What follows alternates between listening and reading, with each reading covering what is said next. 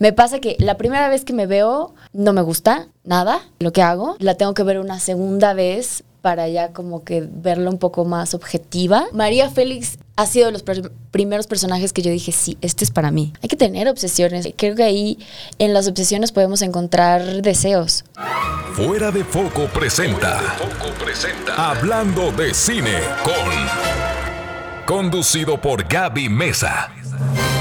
Cinefilos, bienvenidos al podcast de Hablando de Cinecon. Gracias por darle clic a este nuevo episodio con una invitada súper especial. Antes que nada, quiero agradecer muchísimo a todos los que se han suscrito últimamente a este podcast, ya sea que lo escuchen en el canal de YouTube de Hablando de Cinecon o que lo estén escuchando en alguna plataforma de podcast. Les recuerdo que si lo están escuchando en Spotify, no olviden darle seguir porque así les va a seguir apareciendo y continúan apoyando a esta producción para poder traerles estos episodios semana tras semana. Ahora sí, voy a, además de agradecerles a ustedes, dar una breve introducción de mi invitada del día de hoy. Porque cinéfilos, el cine mexicano está entrando a una etapa completamente nueva y nuestra invitada de hoy es una de las actrices que ya se volvió una pionera en la escena nacional, principalmente por sus esfuerzos por contar historias innovadoras y diferentes. Jimena Romo hizo su debut en cine en 2008 con Voy a explotar de Gerardo Naranjo cuando tenía apenas 16 años y desde entonces se ha movido a través de diferentes producciones de la mano de reconocidos directores. Su carrera la ha llevado a participar con cineastas como Christian Keller en Gloria y también Manolo Caro en La vida inmoral de la pareja ideal. Además de su trabajo en cine, habiendo estrenado en los últimos años Aztec y Esto no es Berlín, también se ha destacado por su actuación en televisión y series como El color de la pasión, Alguien más, Señorita 89, además de ganar grandes reconocimientos al dar vida al referente del cine mexicano, María Félix en La Doña. Y este año, Jimena Romo ha vuelto al reflector de la mano de VIX con Los Artistas, una serie repleta de engaños y grandes estafas que llega desde Madrid a México el próximo 7 de julio. Así que mis queridos cinéfilos, hablemos de cine con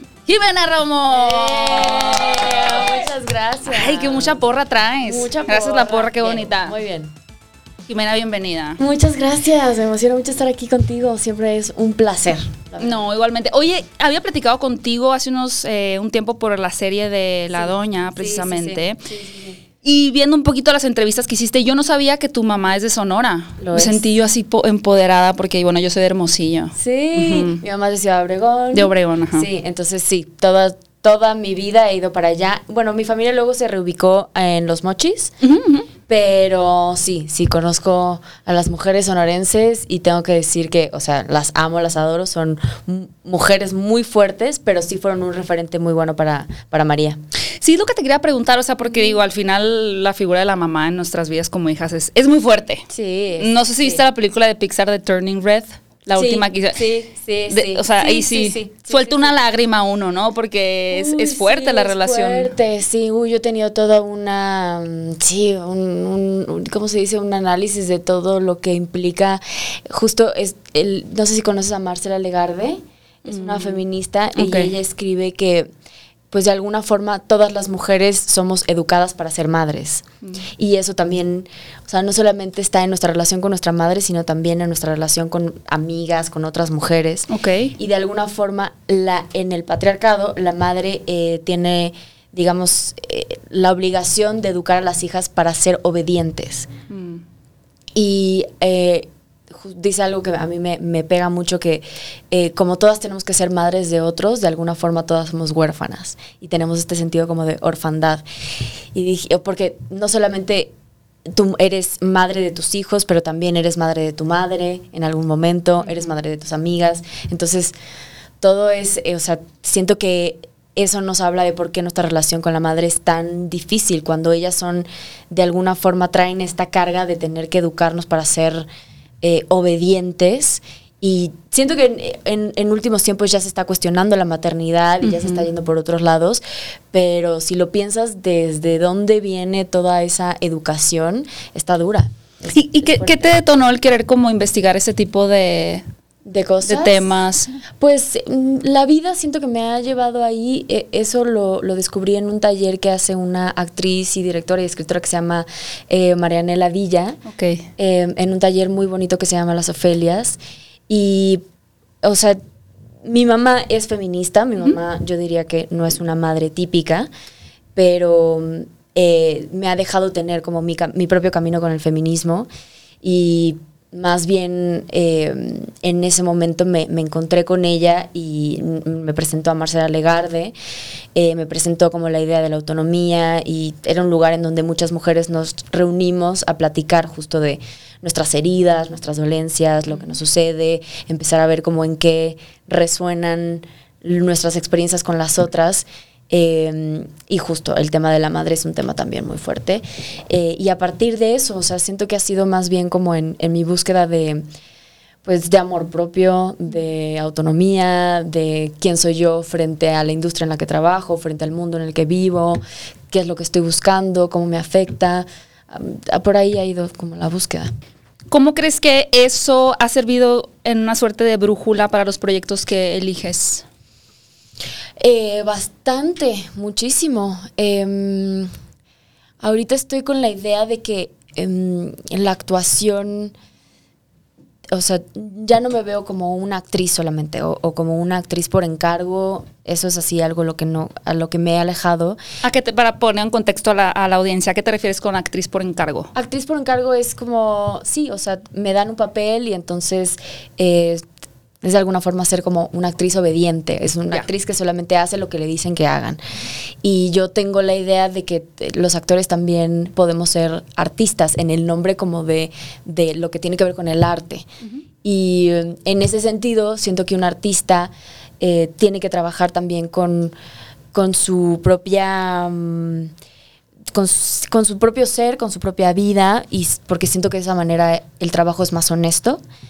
Y siento que en ese camino he buscado personajes, proyectos que me hablen a mí, eh, que de alguna forma se conecten con quién soy yo, con cuáles son mis búsquedas, cuáles son mis cuestionamientos. Eh, digo, no diría que, que siempre me encuentro cosas, este, eh, sí, o sea, que están exactamente en ese lugar, pero trato de virarlos hacia cosas que yo creo, que yo pienso.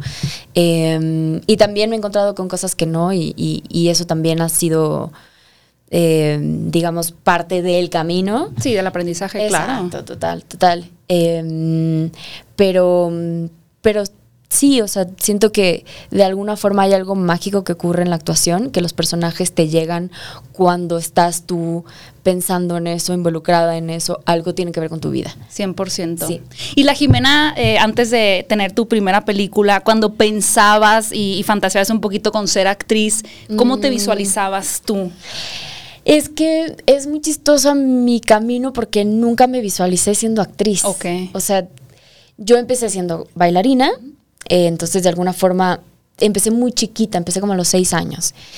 Y fue culpa más bien de mi papá, que me vio, o sea, mi papá es cinéfilo y como que vio ahí una vena de actriz, eh, pero lo vio más, yo era muy dramera, era muy demasiado exagerada y hacía demasiadas cosas. Entonces dijo, yo creo que esa energía la tienes que canalizar, llevar, en canalizar algo. y creo que el teatro es el lugar. Y para juntar las dos cosas va a ser teatro musical.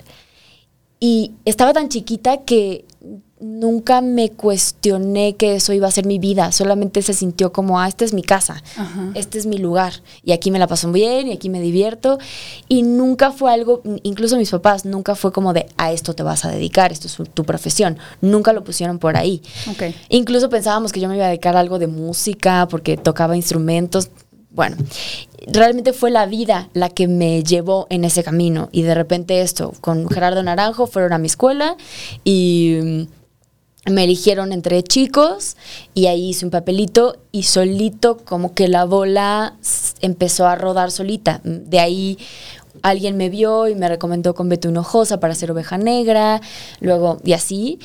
Y más bien cuando, cuando ya estaba actuando fue que empecé a cuestionar, o sea...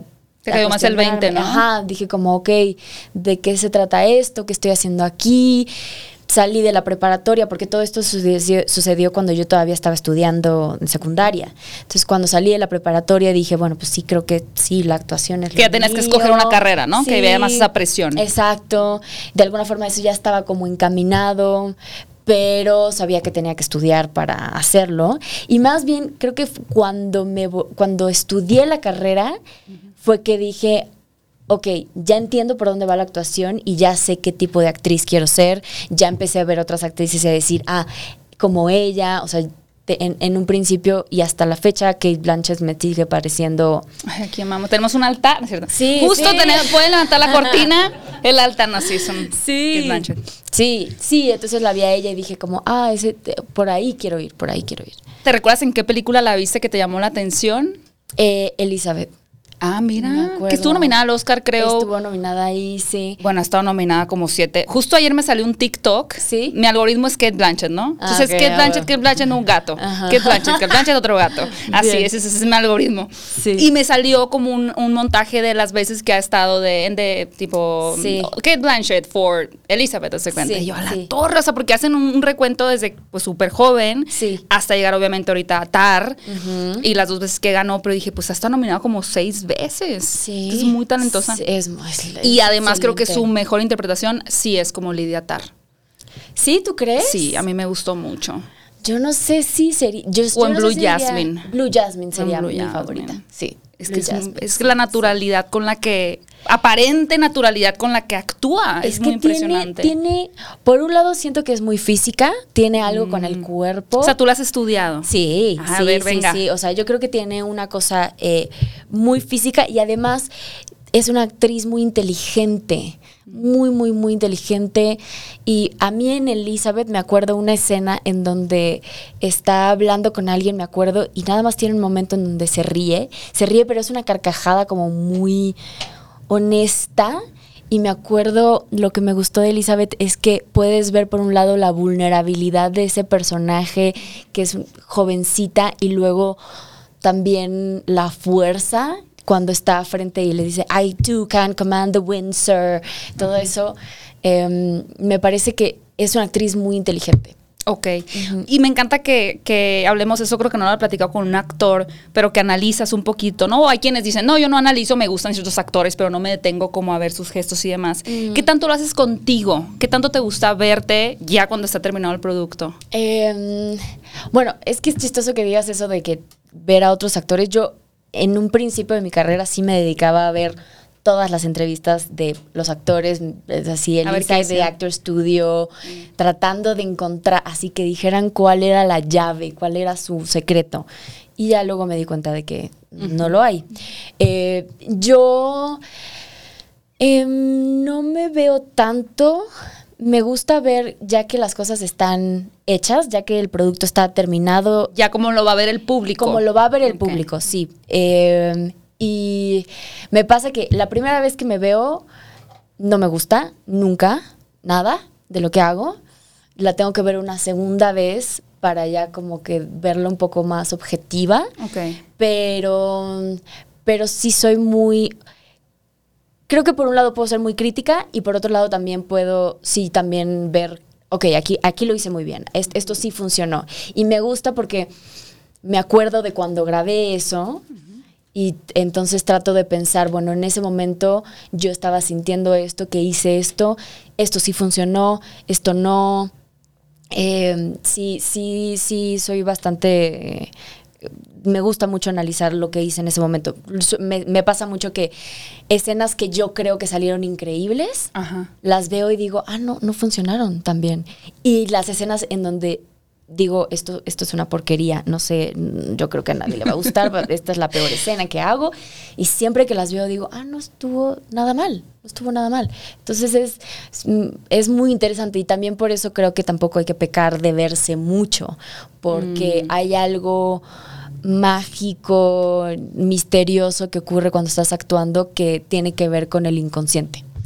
Y me gustó mucho que dijeras el estado en el que te encuentras cuando estás filmando, porque es algo que evidentemente la audiencia no sabe. Sí. No es como si la audiencia supiera que yo había pasado. Es, es como un- de repente, por ejemplo, hay ciertas eh, noticias que surgen de, ay, cuando este actor grabó esa escena, se acababa de fallecer su hermano, por Sí, ejemplo, sí, y solo a torre, y cómo habrá conjugado eso con todo lo que le estaba pasando. Sí. Eh, ¿Tienes alguna filmación que tengas presente que te costó mucho trabajo? O sea, que realmente sí fue difícil. Sí, la diosa del asfalto. La diosa del asfalto. La diosa del asfalto fue una, una, algo muy, muy difícil. Era un personaje muy arriesgado para mí, eh, que en un principio tuve muchísimo miedo de hacer. Y, eh, o sea, me quise aventar con todo, me quise, o sea, me corté el pelo realmente. eh, y la, o sea, la locación era muy difícil, eran dos horas de, de camino hasta, Hasta arriba, ¿no? hasta el cerro. Ujú, el cerro. Eh, eran muchas escenas de pelea, eran cosas muy físicas. Este, me aventé eso como hacer algo muy físico. a- mm, dejé de hacer ejercicio porque no me quería sentir saludable. Eh, o sea, no sé, en algún momento como que me, tiraba al suelo como para ensuciarme. eh, y fue, fue, fue muy difícil. La, o sea, tuvimos me acuerdo, dos semanas de puros llamados nocturnos. eh, teníamos que estar como al lado de el desagüe. Fueron, fueron, fue un rodaje muy, muy, muy pesado que solo fue maravilloso por mis compañeras, por Mabel, por Nelly, todas ellas fueron como la luz de ese, ese Esa producción, roda- de esa rodaje, sí. producción. Eh, y también sacar esa película fue muy duro. Ok. Pero me gusta porque... ¿De dónde venías con la diosa del asfalto antes de, de rodarla? Esto no es Berlín. de esto no es... ve- Bueno, Venía de esto no es mm, ahí hay Berlín. cierta cosa ahí como física, cambio... Sí, sí, sí. O sea, sí, en algún momento pensé como de, bueno, ya vengo de hacer una bonqueta, Ajá. no sé si una rockera, pero, pero era, era una, era un, algo arriesgado para mí. Porque, o sea, lo primero que pensé es como el público no me va a aceptar como este personaje. ¿Por qué pensabas eso? Porque soy blanca. Mm, Porque, porque creo que estamos muy acostumbrados a pensar a esos personajes solamente como personajes morenos y a los ricos como personajes blancos. Entonces yo dije, o sea, incluso a mí me cuesta mucho trabajo concebirme como este, como este personaje. Ya luego vi, o sea, creo que es un prejuicio. Creo que, o sea, cuando te, va, te sales a la calle te das cuenta que somos una mistura, somos una mezcla, hay de todo en todos lados y es más un prejuicio el pensar que las clases sociales están puestas por el color de piel. Eh, pero eh, ya justo vi como el trailer, que, el piloto que habían hecho las escritoras en un inicio y ya viendo a la actriz que habían e- elegido para mi personaje dije, ah, claro que soy yo, claro que soy yo, nada más yo solita me metí en un, digo, o sea, me metí en una idea que yo tenía de cómo quería ser el personaje, que em, tal vez fue un poco de, o sea, digamos que de alguna forma mi personaje tenía que ser como la guapa de la película. Y yo no la podía concebir así. O sea, para mí, yo, o sea, si era una líder de, un, de ese tipo de grupos, eh, tenía que ser una mujer eh, mucho más que solamente una cara bonita. Pero de alguna forma el rol que tenía en la película tenía que ver con eso. Y yo nunca lo pude ver así. Eh, creo que me peleé un poco con eso. Y al final digo, es un riesgo que me gusta haber tomado. Me gusta que, o sea, lo vi y dije, bien Jimena, o sea, te, te fuiste, o sea, te fuiste hasta adelante. Tal vez, tal vez eh, en unas circunstancias diferentes hubiera sido mejor, hubiera resultado mejor, pero al menos lo hice. Ok. ¿Y cómo Sí. sentiste la respuesta del público? Eh, creo que es, es una película que tiene, o sea, creo que polariza mucho las opiniones. Hay gente que la ama y hay gente que la odia. Eh, pero, pero me acuerdo cuando la saqué, eh, yo sí sentí un, un, o sea, sí, sí sentí un rechazo, sobre todo a mí. Sí, o sea, son- sentí como, se- sí sentí como que la gente no me quería ver ahí. Y em, me ha pasado, no es la primera vez que me pasa. Y, No lo y veía así, fíjate yo. ¿No? No, como que nunca he sentido que tengas una narrativa donde la gente no esté de acuerdo con un rol que interpretes. Pues no, en este sí, en este sí, sí, los comentarios eran como de qué hace ella ahí. Y no es la primera vez, me pasó con eh, una, la obra de teatro Dogville, sí, de- después me enteré que mucha gente no estaba de acuerdo con que yo hiciera ese personaje. Bueno, pero eso me suena más bien gente detrás de escena, no tanto gente del público. Puede ser, puede Ajá. ser, sí, sí, sí, sí, pero, pero en, en, en La diosa del asfalto sí, era como de, es- eres demasiado fresa, eh, no, no, no correspondes ahí. Y, pero, pero me he dado cuenta que como actriz, como actores, también nos estamos enfrentando a la psique del público, a los, a los propios prejuicios que tiene el público. Y, y estamos de alguna forma jugando con todo, todo eso. Entonces, o representas los ideales y la forma que el público tiene de ver la realidad, o representas algo que los puede confrontar. Y a veces está bien no gustar, o sea, a veces habla incluso como de una incomodidad necesaria que tienes que provocar en el público, creo yo. Ok, y me llama la atención que a pesar, podemos decir, de esa recepción, te aventuraste también a un rol muy fuerte que es María Félix. Sí, pero María Félix ha sido de los primeros personajes que yo dije, sí, este es para mí. Este sin Ese no hubo ni una sola duda. No, no, no. Este, o sea, yo sabía sí, dije, claro, o sea, este sí lo puedo hacer y, y, y, tal vez no desde el principio dije, me va a salir, pero sí es de, este sí es para mí, porque, porque hay muchas cosas personales mías que me conectan con María. Mi madre, empezando por mi madre, sonorense. ¿María Félix es de este, Álamos? Es de Álamos. Es de Álamos, sí. Muy lindo. Muy buenos los jamoncillos de ahí. sí. Y además también la cuestión de la belleza es algo que, yo en un principio de mi carrera me traté de alejar muchísimo. Yo le, le huía a la cuestión de que me vieran como la chica guapa. Siempre era algo de, no, no quiero, o sea... ¿Por qué? Porque en mi vida personal la cuestión de la belleza mm, no ha sido algo, o sea, que me haya traído cosas generalmente ¿Sientes que ha opacado como tus otras virtudes? Pues sí, o sea, siento que pone un peso sobre mí que no es mío, o sea, tiene que ver con el mundo y, tiene que ver con, sí, o sea, ser guapa, yo no, yo no creo que soy particularmente una persona eh, muy encantadora o, que tenga como una cosa, eh, sí, como un spark social. ¿sabes? O sea, creo que hay gente a la que le caigo bien y hay gente a la que le caigo mal. Eh, pero siento que en el, rollo de la belleza es, no, tú tienes que gustar, tú tienes que complacer, tú tienes que decirle que sí a todos. Y, em, y, siento que al no hacerlo hay un castigo. Y hay como un, entonces eres una mamona, entonces eres una, entonces, ¿sabes? Eh, o eres tonta. Em, y entonces en ese sentido la actuación ha sido el lugar en donde me he podido desprender de todas esas exigencias y ha sido el lugar en donde puedo, puedo ser fea, puedo ser, puedo equivocarme, puedo ser mala, puedo ser errónea, puedo, ¿sabes? O sea, puedo, puedo, puedo meterme al fango y, y es el lugar en donde se me permite, es el lugar en donde yo puedo hacerlo.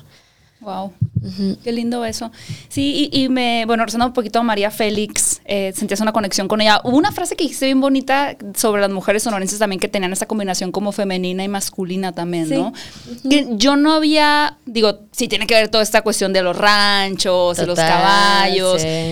Pero como que no me había caído tanto el 20 y creo que es muy acertado tu, comentario. digo, María Félix es, eh, como personifica esos, eso, ¿no? Es que, mí, o sea, yo lo entendí con María Félix. O sea, no tanto con tu mamá. No, no, no. Bueno, o sea, sí, ya que lo ato a mi mamá, mi mamá, o sea, de alguna forma eh, también tiene eso, pero yo lo entendí mucho con María Félix. María tiene esta cosa de decir, yo tengo corazón de hombre.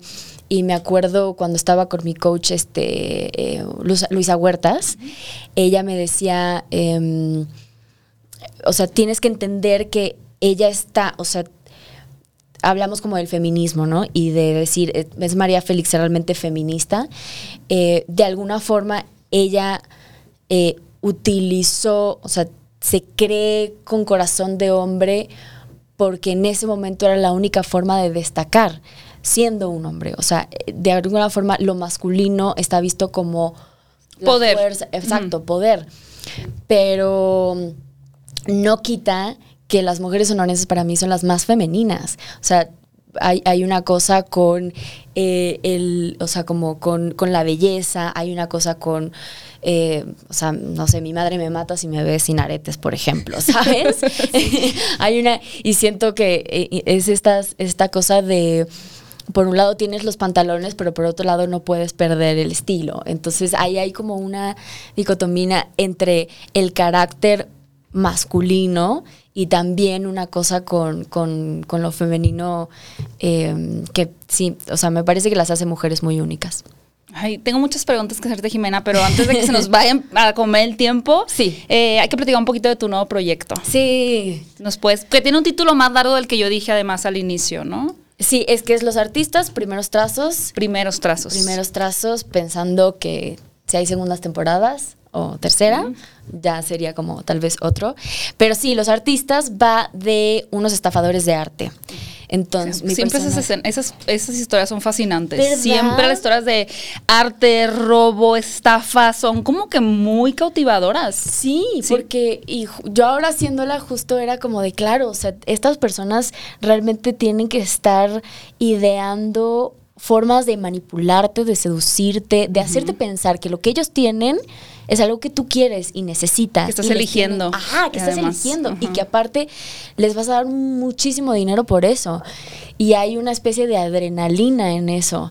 Y mm, esta serie justo va de eso. Y en realidad lo que me gusta es que son dos personas que en un inicio no se dedican a eso, las circunstancias los llevan a eso. Cata es una mexicana que migró a Madrid, pero es una mujer que ha estudiado, tiene posgrado, eh, eh, es, este restauradora de arte en una institución muy prestigiosa y después de la pandemia pierde ese trabajo y entonces lo único que encuentra es trabajar en un restaurante mexicano que el dueño es un español que no sabe nada de México.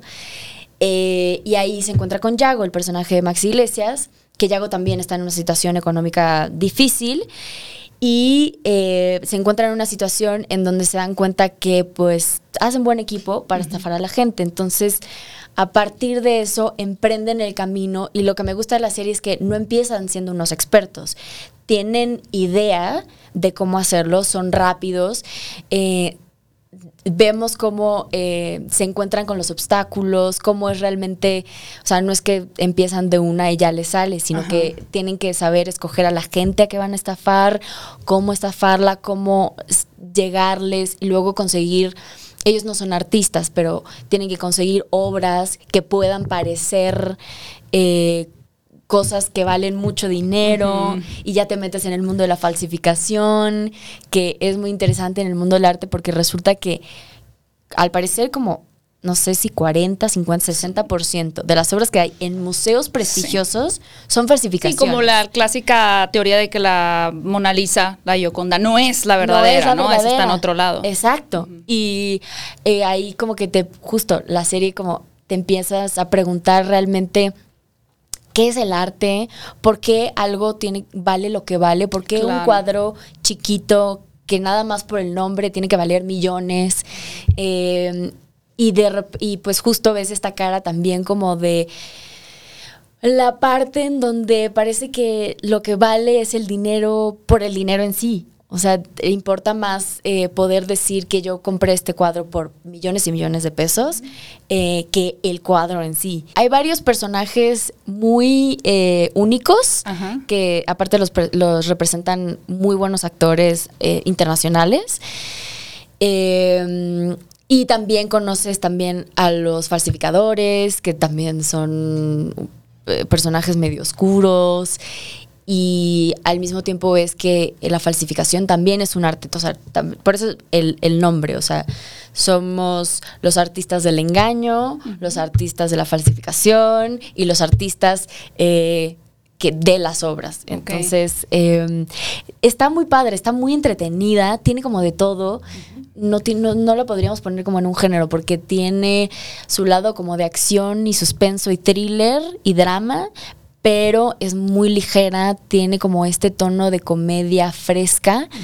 Y eh, por ahí pues claro hay como una cosa del romance. Sí, la lo- es lo que te iba a decir. Me gustó que en el avance Sí. vayan a verlo también, si o ya van a ver la serie, pero me gustó que no hacen un foco específicamente en eso. Al final sugieren que puede haber una química entre ustedes, pero eso está como en un segundo plano. Me Es- gustó esa decisión Sí, editorial. A mí también, a mí también. por- y es una decisión que creo que tiene que ver con la autora, que es María Dueñas. Ajá. Eh, ella siento que hace muy buenos personajes femeninos que justo no estén como sufriendo por amor y que no todo se trate del amor y que sean mujeres mucho más interesantes que eso.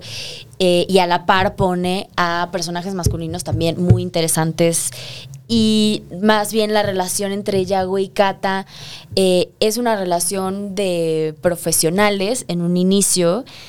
Y conforme va avanzando la serie, de alguna forma pues se redescubren a sí mismos, eh, re- se redescubren en un nuevo talento que es estafar y eso es lo que los une. Eh, y también tienen una dinámica, no sé si tuviste una serie que se llama Luz de Luna, No la vi. es con Bruce Willis. Ok.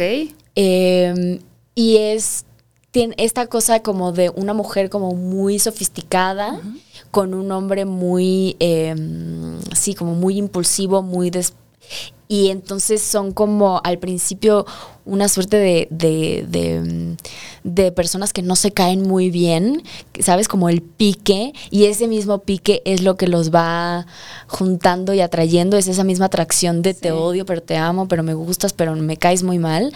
Es esa, es esa cosa. Es que lo contrario al amor no es el odio, es la indiferencia. Entonces, si hay Oh. odio y amor, es casi lo mismo. Ah, mira, sí, Sí. lo entiendo. Hace bastante sentido. Hace mucho sentido, claro, sí. Oye, Jimena, ¿qué atributos dirías que comparten un estafador Mm. y un actor? ¿En qué se parecen? Suena como chiste, pero no, creo que puede ser no. interesante la respuesta. No, porque los dos tienen que pretender ser otras personas, tienen que, tienen que eh, ocultarse a sí mismos, aunque ya mi teoría del actor es muy diferente. Ok, cambió. Sí, o sea, ahora creo que un actor eh, tiene que mm, de alguna forma revelarse a sí mismo en los personajes de otras personas. Ok. Sí, Exponerse. pero, pero en esta serie justo eh, Kate y Yago pretenden ser otras personas, entonces yo tuve que hacer diferentes acentos. Mm. ¿Qué acentos te manejas en...? Pues hice un poco gringa, Ajá. gringa, traté el acento castellano, Ok. eh, que está dificilísimo, dificilísimo, pero dije, si en algún momento lo voy a poder hacer, va a ser ahora. Entonces, eh, esa fue una propuesta buena. Eh, y hice también mexicanos, eh, hice una fresa, eh, y creo que eso es todo, porque apenas es, o sea, como, como apenas están empezando, realmente es mucho más adelante. Eh, pero yo creo que en eso se, se parecen. En que tienen que ser muy encantadores, ¿no? También. Un estafador tiene que ser sumamente encantador. O sea, hay algo de un estafador, digo, porque a mí me han estafado con cosas de, mi hija está en el hospital, aquí está una foto. Fotos acá así de, de Google, ¿no? De que- Sí. pero, pero sientes como una necesidad de... Son muy persuasivos. Sí. Y te hacen sentir mal de no ayudar. Sí, en la serie, justo alguien me acaba de decir eh, de este rollo de cómo te ven, te tratan. Ajá. En la serie jugamos mucho con el vestuario, con el pelo, con eso. eh, y sí, mucha gente me hizo hincapié, lo- los que la han visto, como de todo el rollo del vestuario, que lo- las vestuaristas lo hicieron muy bien. Eh, sí tenían que ser vestuarios muy vistosos, tenían que ser vestuarios que nos hicieran parecer que somos gente de gran alcurnia. Que saben de lo que están hablando. ajá, que somos personas prestigiosas. Incluso estoy pensando, no sé si viste la serie de Inventando a Ana. Inventando a Ana. Ajá, justo este rollo de eh, lo que tiene esta chica con, con, con su. Con, con cómo convence a estas personas de que también pertenece a ese mundo. Es, sí, por un lado, se- es seductor, pero también, em, más que encantador, tienen que. Es que va a sonar raro, pero en algún momento como que los tratan mal. O sea, como que Te los devalúan. los devalúan. Los devalúan, o sea, sí, a, sí, a sus sí. clientes es como de perdón, pero no Sí, es para, que, con- es para generar una necesidad de aspiración. Exacto. Sí. Exacto, sí, sí, sí, sí, sí, sí. Qué interesante. Y cuando leíste el guion por primera vez y te enteraste de- de- del proyecto. ¿cuáles fueron una de las primeras dudas que te surgieron al respecto de tu personaje? Em, es que el guion cambió, el primer guion que leí cambió mucho a lo que ya hicimos. Dudas em, tenían que ver con su profesión, con qué significa ser una restauradora de arte, también con, o sea, yo sí sabía de tal vez de, de arte, pero no, no soy gran conocedora.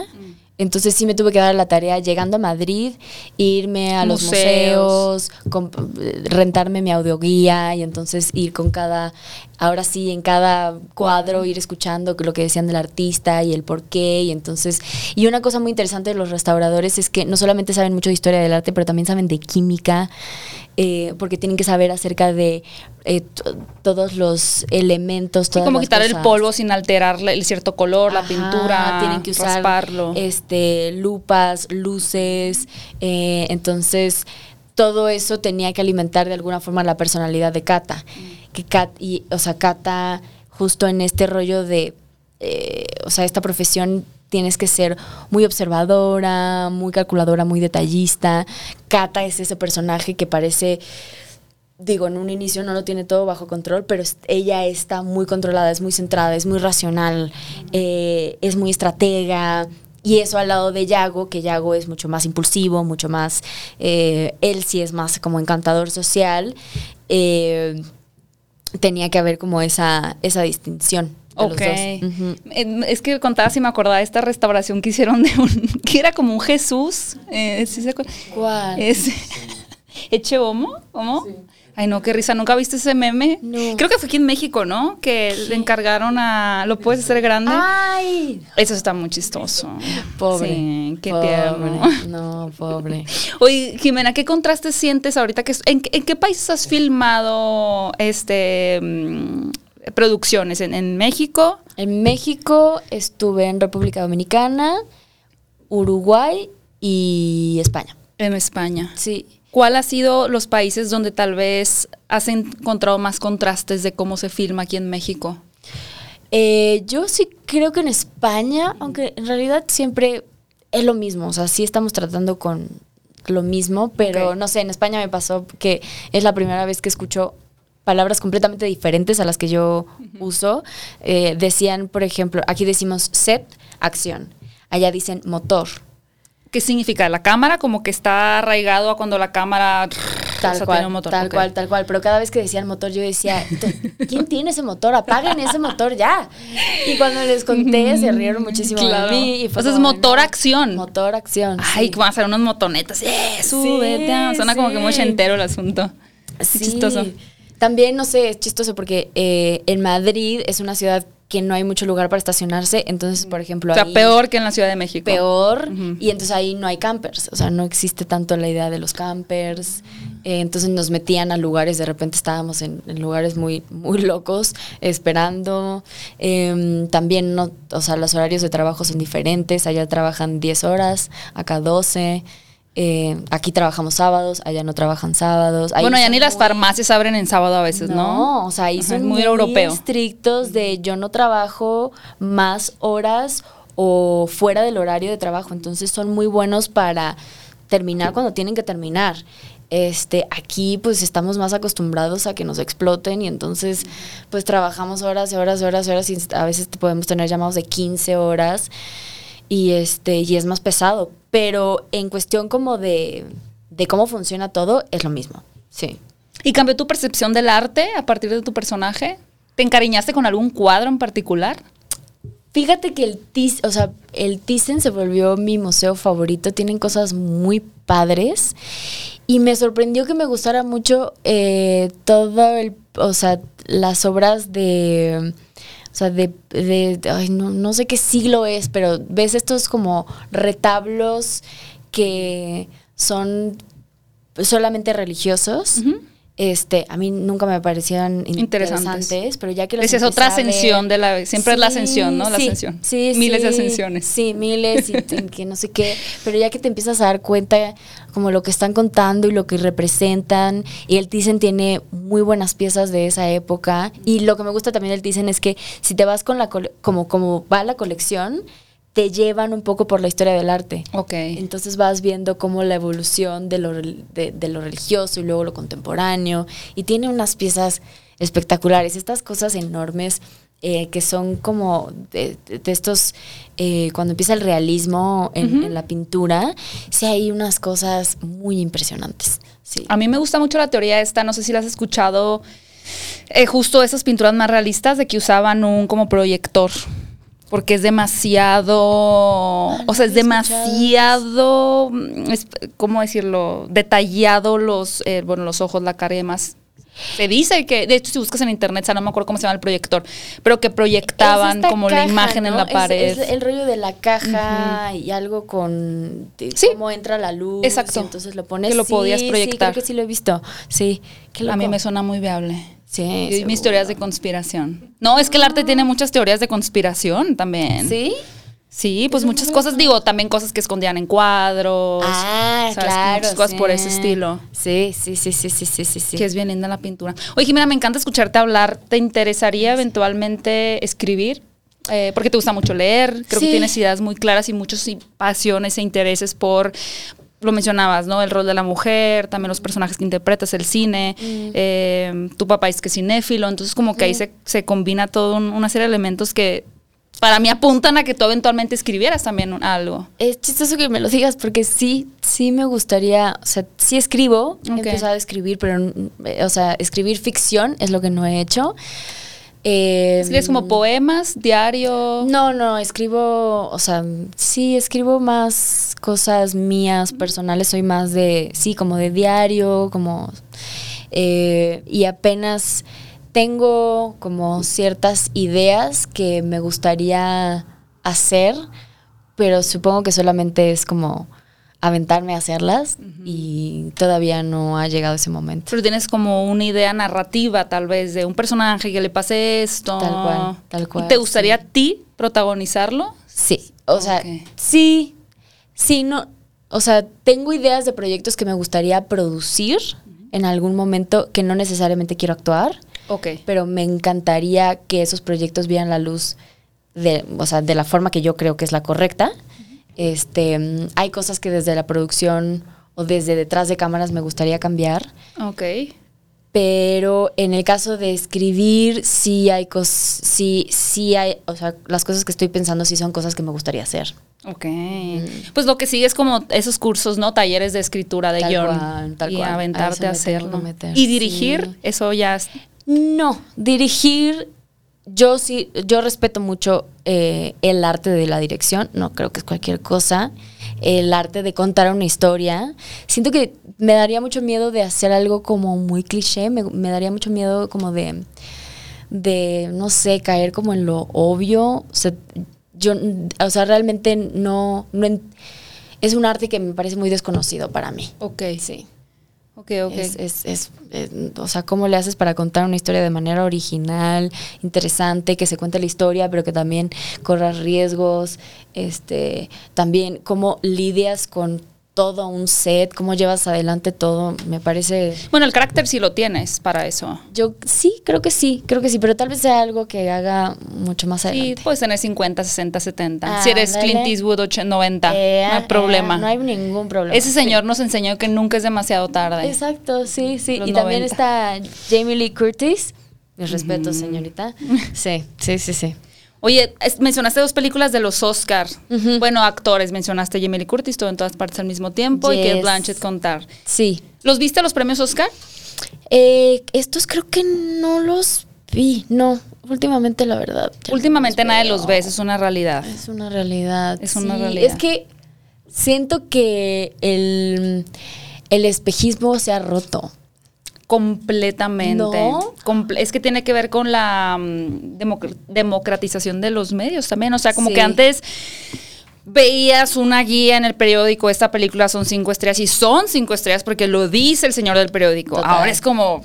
Real- ¿Pero por qué? Ajá. O sea, como que yo lo puedo Sí. poner en Twitter, a mí no me gustó. Sí. Entonces ya hay como esta más participación de la audiencia y ya Sí. no existen estas figuras autoritarias, en ese caso la academia, de lo que es o no bueno. Entonces ya la- el público puede decir, no, o sea, ah, ah, bueno, ganó todo en todas partes. Pues no, yo pienso que debe haber ganado The Tal. Banshees of Finisher, por ejemplo, ¿no? Sí. Y sí le ha dado bien fuerte eso, las redes sociales, el internet. Sí, sí. a los sí, Oscar. Sí, lo creo, sí lo creo. Digo, no, sí, no dejo de, de creer que, que sí eligen proyectos este, Buenos. Buenos, o sea que sí son películas buenas, obviamente. Pero sí, ya, aparte ya ahora ya escuchas como el, no, pues eh, que, que los actores hacen campaña, o sea que ya es todo un. O sea, ya cuando empiezas a escuchar esto, lo que hay detrás, se te, se te rompe el espejismo. De hecho, cambiaron recientemente las reglas de la academia a que no pueden, creo que, hacer fiestas de las películas. Órale. O sea, porque obviamente era muy persuasivo, ¿no? Una me parece fiesta. bien, me parece bien. Y hablando sí. de fiestas, estuviste en Guadalajara. Sí. Fuiste jurado del premio Maguey. Sí. Eh, ¿Es tu primera vez siendo jurado en el Festival de Guadalajara? Sí, sí, es mi primera vez siendo jurado En general. En general, en general. Y estuvo muy interesante. Me, me dio mucha perspectiva sobre lo que significan los premios, Ok. porque, en- o sea, en mi caso veíamos 16 películas y las 16 eran buenas. Las 16 eran muy buenas. Y sí fue darme cuenta que, pues, tenía que ver con quiénes éramos el jurado en ese momento, qué nos resuena cada uno sí entendí que hay una parte política, o sea, el premio en sí es, es un premio político, o sea, tiene que ver con la diversidad, entonces teníamos que estar conscientes de que le teníamos que dar un premio a una película que también representara eso, eh, pero, no sé, también había cuestiones como de... Pues sí, realmente, ¿qui- ¿a quién le puede ayudar este premio? ¿Por qué se lo merece? Eh, hay películas que pueden ser estéticamente más, eh, con mucha más propuesta, pero eh, el tema tal vez eh, no, no Que tengan más forma, pero menos fondo, ¿no? Sí, no sé, o sea, fue una decisión muy difícil, muy, muy, muy difícil y hasta ahorita estoy, o sea, le sigo dando vueltas de, ¿lo habremos hecho bien? Si habrá sido la decisión correcta, no lo sé, pero al mismo tiempo el festival sí tiene como esta sensación de colectivo, de que está muy pegado al público, que sí se trata del cine, que sí hay un amor muy fuerte al cine. Entonces al final todas las películas son exhibidas, todas las películas tienen oportunidad de llegar al público y creo que eso es lo importante. Que me gusta mucho también lo que dices del jurado, porque creo que también del otro lado puede pasar en un casting, por ejemplo, ¿no? Que a veces tú dices, no me quedé, pero no es que no me quedara por mi talento o mis Sí. habilidades, sino porque en ese grupo de personas lo que estaban buscando para ese personaje Sí. era otra cosa que no soy No, yo. Sí, sí, Pero sí. eso es fuerte también.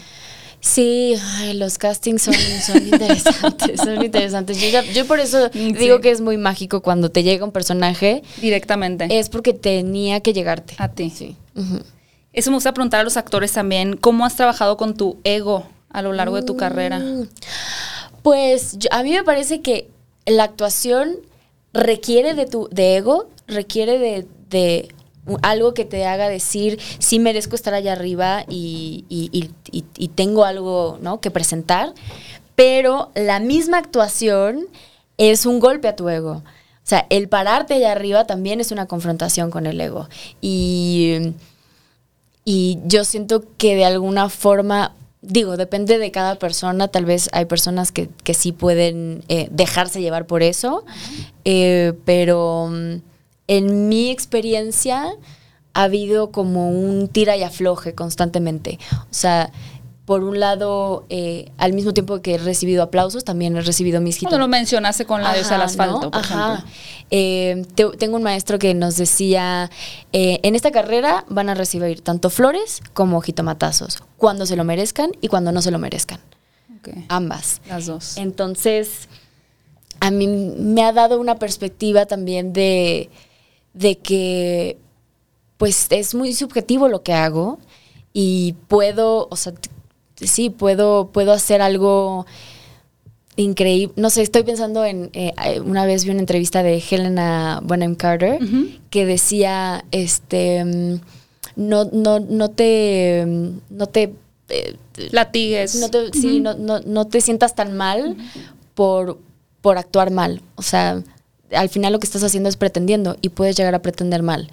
Y no sé, hay, para mí hay una sensación de que sí, o sea, esto es un juego y no hay algo correcto, incorrecto. Em, lo importante para mí es hacer la tarea, hacer el mejor esfuerzo, hacerlo con toda la honestidad que puedo y ya lo que pasa allá afuera podrá tener que ver mucho conmigo o no.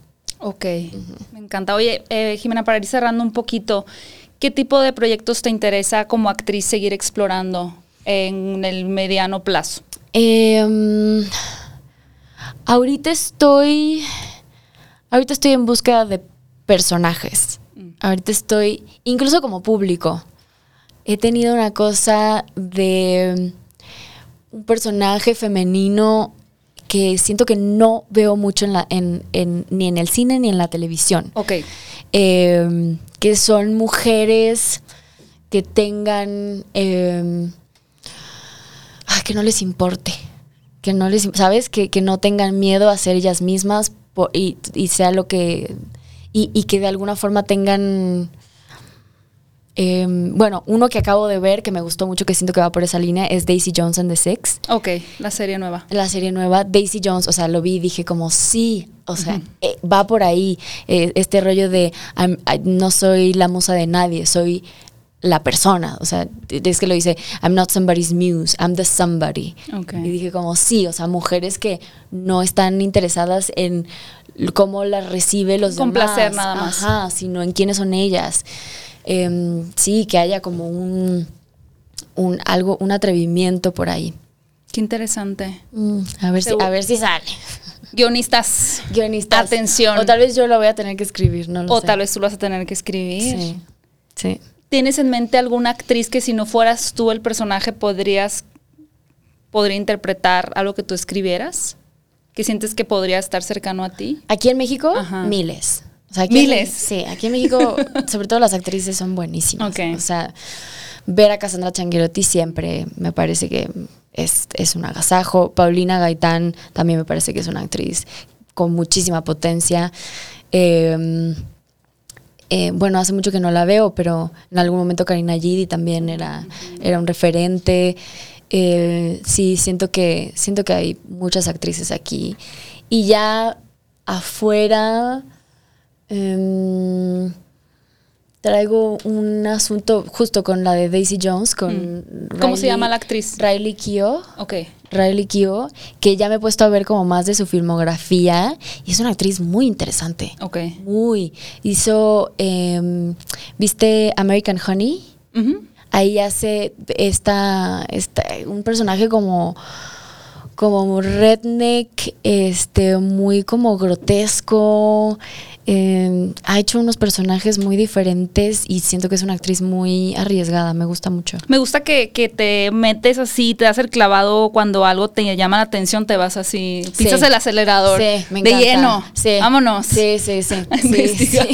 Sí, sí, sí. Suena que has tenido varios así como, no quiero decir obsesiones, pero como que sí te has atorado con cosas. No, sí, obsesiones. Obsesiones. Sí, sí, sí. Me, me gusta la palabra obsesión. Ok, ok. En el sentido como de, hay que tener obsesiones. Hay que, creo que ahí en las obsesiones podemos encontrar deseos. O sea, como, ¿sabes? Como encontrar cuál es nuestro deseo. Ya. Sí. Ay, qué interesante. Me gusta. Aquí todos somos bien obsesivos. Bien, Sí, muy bien. somos obsesivos. Oye, Jimena, ¿podrías invitar a la audiencia a ver la los serie? artistas, los, invito. artistas? eh, a partir del 7 de julio eh, en VIX va a salir la serie Los artistas primeros trazos, los 10 capítulos de una, porque ya veo que a la gente le gusta verlo todo seguido.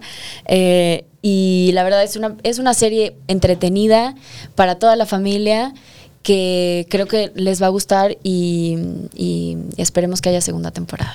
Eso. ¿Y cómo te pueden seguir en tus redes sociales también? En Instagram estoy como Jimena La Romo y en Twitter estoy como Jimena Romo M. ¿Te quitaron la palomita de verificación? ¿Me la quitaron? Creo que no. Es que no soy muy, no, no soy muy eh, activa. Por si no en ven la palomita, sí es ella de todas maneras. Soy yo, sí Sí, yo. es, es la verdadera. Jimena, muchas gracias. Muchas es un gracias deleite ti, platicar contigo. Soy tu fan, No, te admiramos un montón Muchas y gracias. mucho éxito con este proyecto. Muchas de gracias. verdad. Siempre los van a seguir a Jimena, vayan a ver la serie, nos dejan en los comentarios qué tal les pareció. También denle un buen recorrido a su filmografía que está increíble. Y pues gracias por escuchar este podcast. Eh, no olviden suscribirse al canal, dejar sus bonitos comentarios y si están escuchando esto en Spotify, darle al botón de seguir también. Gracias a Reprogramando TV por la facilidad de grabar en este bonito espacio y a todo mi equipo, Fer y Pepe, que nos acompañan en esta ocasión. Nos escuchamos en el próximo episodio de Hablando de Cinecon. Escucha este podcast en todas las plataformas de podcast. Aquí te dejo con un par de pláticas más para disfrutar y no olvides suscribirte y activar la campanita de notificaciones para formar parte de esta comunidad cinéfila.